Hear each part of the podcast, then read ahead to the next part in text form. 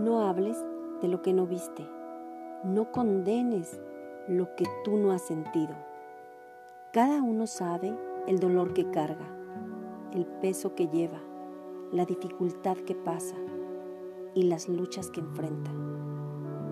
Todos tenemos nuestra propia historia que no corresponde ser juzgada por quien no la vivió ni la conoce.